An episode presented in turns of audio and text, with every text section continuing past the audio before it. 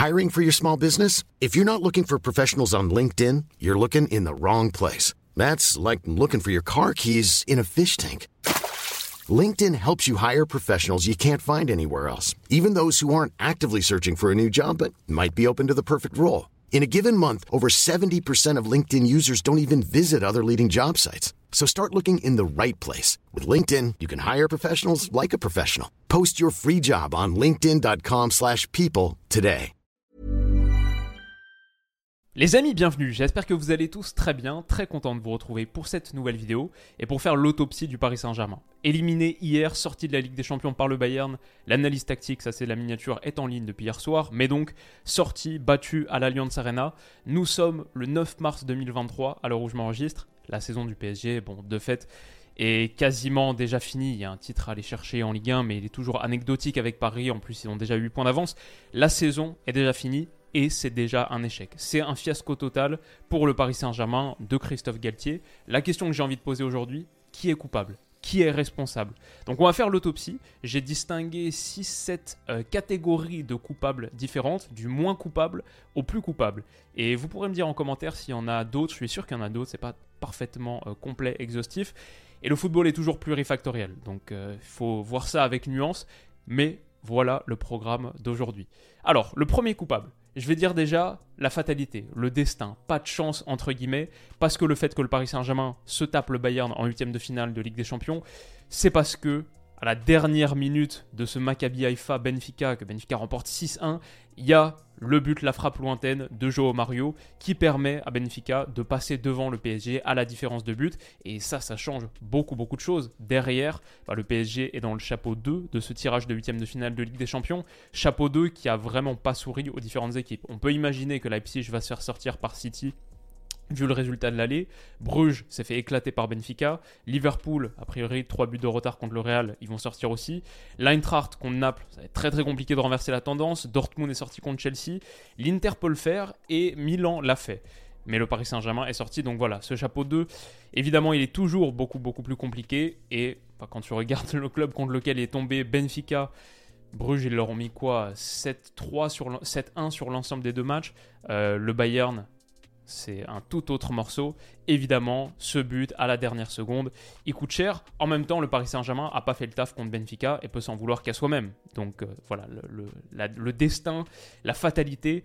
On peut dire aussi que c'est surtout le tirage en lui-même, même en étant chapeau 2, tombé contre le Bayern, alors que ça aurait pu être, je sais pas, Tottenham par exemple, ou Porto ça aurait été quand même un peu mieux, un peu moins difficile. Et le PSG, on sait, a des tirages très compliqués depuis un moment. Donc, il ne faut pas négliger cette partie. C'est peut-être 5%, 10% de l'équation, mais c'est vrai, elle compte. La deuxième, et après on va tout de suite basculer sur la responsabilité peut-être plus euh, directe du PSG. La deuxième, c'est la Coupe du Monde en hiver. Je crois que dès le départ, dès le début de cette saison, on l'avait identifié comme étant un obstacle fort pour le PSG, parce que le PSG c'est toujours la même histoire, même ce nouveau PSG de Galtier, ça se passait pas mal sur septembre-octobre, mais tu réserves toujours ton jugement avant février-mars, c'est là que ça compte vraiment. Et cette Coupe du Monde hivernale, si spéciale, on a vu les effets que ça a eu psychologiquement par exemple, et physiquement sur Neymar, qui faisait un début de saison par contre très bon, très correct, et derrière s'écroule. Peut-être la même chose pour Léo Messi une fois le succès acquis, le plus grand de sa carrière, le plus important, celui qui lui manquait. Bon, il y, a vraiment un Paris Saint-Germain avant et après cette Coupe du Monde. D'ailleurs, sur le bilan comptable, avant la Coupe du Monde, le PSG est invaincu sur une vingtaine de matchs, toutes compétitions confondues. Après la Coupe du Monde, il y a six défaites en à peine deux mois. Les six défaites de la saison pour l'instant, trois d'affilée à cette période, mais dès le départ, une défaite 3-1 contre Lens. 2023 euh, a été catastrophique pour le PSG et on peut imaginer que la Coupe du Monde hivernale a joué en partie. Je dirais troisième point très rapidement, le staff médical. Je sais même pas si c'est actuellement le staff médical, peut-être c'est plutôt celui de l'année dernière celui-là, mais trop de blessures au PSG. On peut imaginer que leur responsabilité est en partie en cause. Quatrième point, là on commence tout de suite, les joueurs. Oui, bien sûr, les joueurs. Je trouve que juger les joueurs, c'est assez simple en fait finalement quand tu dois mesurer la part de responsabilité des joueurs dans l'échec, c'est assez simple. C'est que si le problème de ces joueurs, le problème des joueurs dans la performance, c'est leur niveau intrinsèque, pur et dur, qu'ils ont juste pas le niveau pour un club ou un palier de compétition comme un huitième de finale de Ligue des Champions, etc., bah tu peux pas vraiment les incriminer. Ils sont sont pas au niveau, ils sont pas au niveau, c'est tout. Euh, ils peuvent pas magiquement comme ça du jour au lendemain devenir meilleurs. Dans ce cas-là, pour moi, la faute, elle revient soit à l'entraîneur qui optimise pas assez bien son groupe, son collectif, et pas assez bien pour estomper les défauts des joueurs qui sont pas au niveau, soit la faute, elle revient au directeur sportif qui s'est visiblement trompé dans le recrutement. Mais parfois, parfois, c'est pas une question de niveau intrinsèque. Donc ça, c'était les exemples de gars qui me semblent en dessous du niveau le PSG a besoin de montrer pour progresser, pour se rapprocher de son but du Graal. Mais parfois, c'est pas une question de niveau intrinsèque. Parfois, il y a des joueurs qui sont au niveau, mais qui se mettent pas à la hauteur du défi. Que ce soit par manque d'investissement, que ce soit par manque de dévouement, de professionnalisme pur et dur, c'est des gars qui sont au niveau. Ils sont plus qu'au niveau. Ils devraient être les locomotives de l'équipe. Ils devraient tirer le club vers le haut. Mais parce que mentalement, parce que physiquement, ils sont pas capables de se faire mal, ils deviennent des poids pour le collectif. Ça, c'est vraiment un des drames du Paris Saint-Germain. Non seulement il n'y a pas assez de bons joueurs tout court, mais même les bons ne réussissent pas à le faire, à se hisser au niveau des exigences demandées. Après, il y a le coach, évidemment. Christophe Galtier, sa part de responsabilité, elle est forte. C'est pas pour moi le responsable numéro un, mais il a une grande part de responsabilité tout de même. Tactiquement déjà, que ce soit 3-4-1-2 en début de saison, puis 3-4-3, 4-4-2 à plat, 4-4 de Losange avec Vitinha en 10 en 2023, c'était catastrophique. Le 3-5-2 là qui a donné quelques espoirs, mais finalement, bon, ça a été beaucoup plus compliqué. La bonne formule, elle aura jamais été trouvée. Pourtant, il l'a cherché, beaucoup de systèmes, beaucoup d'animations différentes. La bonne formule n'a jamais été trouvée. Donc déjà tactiquement, je trouve que ce que Galtier a proposé en 2022-2023, c'est un échec. Ensuite, psychologiquement, il s'est montré absolument incapable de transcender son groupe. Bah, ça, c'est absolument comme on l'imaginait à la base. Euh, ça n'a pas marché. Lui qui devait être le, c'était le porte-étendard d'une nouvelle mentalité au club, euh, qui allait peut-être même se voir dans le jeu avec plus de pression, plus d'efforts défensifs, un niveau de professionnalisme, d'investissement retrouvé. Euh, on n'a pas vu de différence avec ses prédécesseurs, voire ça a été encore pire de ce point de vue-là. Un gars qui avait coaché dans toute sa carrière 6 matchs de Ligue des Champions, un nul, 5 défaites bah oui, on peut dire que par rapport aux exigences de cette compétition et ce que le PSG cherche à faire, ouais, c'était une erreur de casting. Euh, c'est ce que je pensais à l'époque, c'est toujours ce que je pense aujourd'hui. J'ai relu le script de ma vidéo que j'ai sorti au moment de sa nomination. Je ne changerai pas une virgule. C'est exactement, exactement ça pour Christophe Galtier. Il n'est pas l'homme de la situation, tout simplement. Maintenant, pour moi, il n'est pas non plus le responsable principal. Parce qu'il y a d'autres choses qui vont mal au Paris Saint-Germain, évidemment, c'est pas que l'entraîneur, c'est pas que les joueurs. Galtier, malgré ses lacunes et malgré le fait que je le trouve pas à la hauteur de cette fonction, il n'est pas pour moi le responsable principal parce que l'effectif qu'il avait à sa disposition, je ne sais pas si un seul entraîneur dans le monde aurait pu en tirer quelque chose de significativement meilleur. L'effectif était pas assez bon quand on voit les entrants hier. Huitième de finale retour de Ligue des Champions, à l'Allianz Arena. Tu dois gagner, tu dois renverser la vapeur pour espérer te qualifier. Les entrants, c'est Bernat, Bichabou, Zahir Emery, Hugo Ekitike. Et c'est pas pour cracher particulièrement sur ces gars-là. Par exemple, Zahir Emery, je trouve qu'il a fait une bonne entrée. Je trouve que c'est un gars super prometteur. Mais quand tu vois qu'en face, Niabri, Sané, qui pour le coup fait pas une top top entrée. Niabri, c'est un peu difficile pour lui en ce moment. Donc c'est pas pour réécrire l'histoire, mais le pédigré de ces joueurs, leur expérience des grands matchs de Ligue des Champions, Sadio Mané, Joao Cancelo. Bon, même pas un renfort offensif vraiment notable que tu peux faire entrer à Paris. Hugo Ekitike, qui est en, c'est le désastre total, c'est le naufrage total pour lui cette saison. Il est en crise de confiance et peut-être que techniquement il n'est pas à la hauteur non plus du club. Voilà, beaucoup beaucoup de choses sont dites dans cette petite image. Pas de quatrième centrale, pas de cinquième centrale pour un club qui envisageait, qui souhaitait, ça c'était le plan de Galtier à la base, jouer à 3 derrière. Skriniar, ça n'a pas pu se faire. Euh, Ekitike, ton seul renfort offensif aussi. Le mercato hivernal, c'est une catastrophe absolue avec euh, jusqu'au dernier moment la tentative de faire des joueurs, aucune recrue, ce qui donne un groupe beaucoup trop court sur la quantité pas à la hauteur de ses échéances. Et Bappé en parle très bien sur son interview d'après-match. Euh, ils, ont, ils, ont, une grande équipe, ils ont un grand effectif. Voilà, ils, sont, ils ont une équipe qui est bâtie pour, euh, pour gagner la Champions League. Euh, nous, comme je l'ai dit en, début de saison, à ma première conférence de presse de Champions League, qu'on allait faire notre maximum. Notre maximum, c'est ça, c'est la vérité. Et voilà, on va se remettre en question et on va retourner à notre quotidien qui est le, championnat. Maintenant, voilà, même si Campos pour moi est très très haut sur la liste des responsables, que je trouve scandaleux que le gars soit à mi-temps au Paris Saint-Germain, à mi-temps au Celta Vigo. c'est quoi ça? Il faut aussi admettre, c'est vrai, que l'effectif mal bâti le préexiste. Il y a eu d'autres directeurs sportifs avant lui et c'était aussi un échec. Antero Henrique, il y a quelques années, c'est pas mieux, voire c'était catastrophique, le niveau de professionnalisme qui était décrié par d'autres de ses collègues, au, Bayern notamment. Euh, Leonardo, acte 2, c'était pas mieux non plus. Ça rend forcément la situation plus compliquée pour Campos quand tu as des poids morts dans ton effectif, des joueurs impossibles à vendre qui plombent les finances du club. Faut pas oublier la situation financière du Paris Saint-Germain l'été dernier.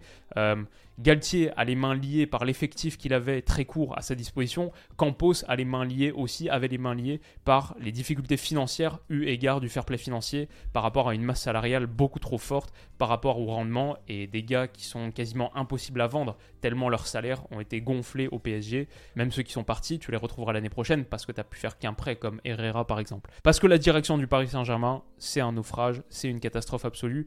C'est ce qu'on sait depuis le début. C'est ce que tout le monde sait absolument sur la planète foot. C'est qu'en une décennie, le PSG RQSI n'a pas réussi à bâtir une vraie équipe, n'a pas réussi à se forger une vraie identité et une mentalité de grand club. Pour moi, et c'est le truc que je dis depuis des années, ce projet star là que le PSG cherche à construire, il n'y a que deux entraîneurs dans le monde qui sont capables d'en tirer quelque chose. Le premier, il a claqué la porte au bout d'un an et demi. Le deuxième, il a jamais voulu mettre les pieds chez toi. Le PSG n'a pas eu que des mauvais coachs, c'est vrai, mais la vérité aussi, c'est que ce club qui est capable de faire un tremblement de terre, un séisme par an sur le mercato des joueurs, n'a jamais, jamais réussi à attirer ou à garder un grand entraîneur.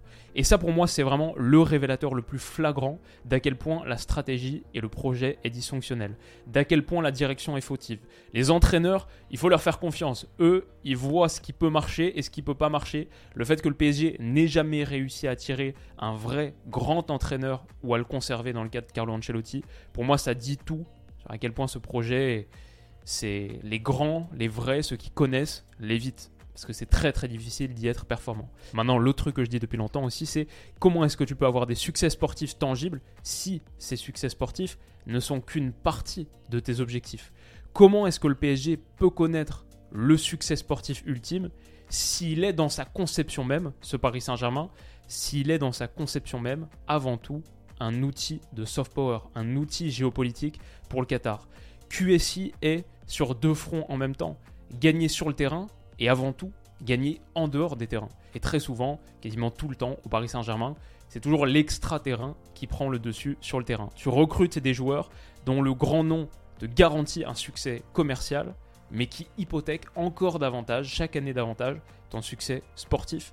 Tu ne conserves pas tes joueurs au petit nom, entre guillemets, qui demain t'éliminent, te battent en finale de Ligue des Champions, t'éliminent là sur les dernières semaines. Kingsley Coman, il a encore été énorme hier soir ou des joueurs qui brillent ailleurs. On a quand même un paradoxe assez phénoménal, c'est que le bassin parisien, il est soit le premier ou le deuxième plus gros vivier de talent du monde. Tu pourrais faire une équipe de Parisiens, uniquement de Parisiens, tellement compétitive. Et on a l'équipe de France qui vient de faire deux finales de Coupe du Monde consécutives. Le talent, il est là. Pourquoi est-ce qu'il n'est pas plus exploité par le club qui doit être le pôle d'attraction de la région et du pays? Et en attendant, tu donnes des prolongations de contrats incompréhensibles qui te sabordent financièrement quand je vois que le club veut encore prolonger Messi, peut-être même Ramos, mais c'est une blague. Dans quel but Ça peut pas être sportif? Et non, c'est pas sportif. Parce que le pire dans tout ça, ce qui montre à quel point QSI est coupable, c'est que si sportivement ce PSG est un échec, un échec clair, extra sportivement, il est l'inverse. Extra sportivement, ce Paris Saint-Germain, il est un immense succès. La valeur commerciale et financière pure du club, elle a explosé en 10 ans, comme sa renommée mais ses plus grands moments n'ont pas été sur un terrain. Les plus grands moments du PSG, aux yeux de QSI, ils ont été vécus dans des salles de réunion, dans des hôtels. C'est avoir signé Neymar, c'est avoir signé Messi quelques années plus tard, et donc, j'imagine aujourd'hui, les prolonger. Mais en voulant les gros noms avant tout, comment est-ce que tu peux espérer bâtir une grosse mentalité? Et en voulant systématiquement des joueurs qui sont plus grands que le club, comment est-ce que le club lui-même peut grandir? Voilà, à la fin, cette équipe, elle est là où elle doit être, c'est ça le constat malheureux. Elle n'a pas montré cette saison qu'elle devait être dans le top 8 européen. Et à la fin, ce club, il est là où il doit être. Il n'a pas montré depuis 10 ans qu'il mérite de gagner une Ligue des Champions. Alors perso, ça me rend triste, un déjà pour le foot français, le porte-étendard de notre football, c'est un peu une catastrophe, aux yeux du monde, c'est la risée, on est ridicule. Deuxième truc, je dois dire personnellement, même si je suis supporter de l'OL, bon, avec les années, mine de rien, il y a un peu d'affect qui se construit, tu les vois chaque saison. En Ligue des Champions, j'en fais plein de vidéos, je sais que vous êtes nombreux ici, supporters du PSG.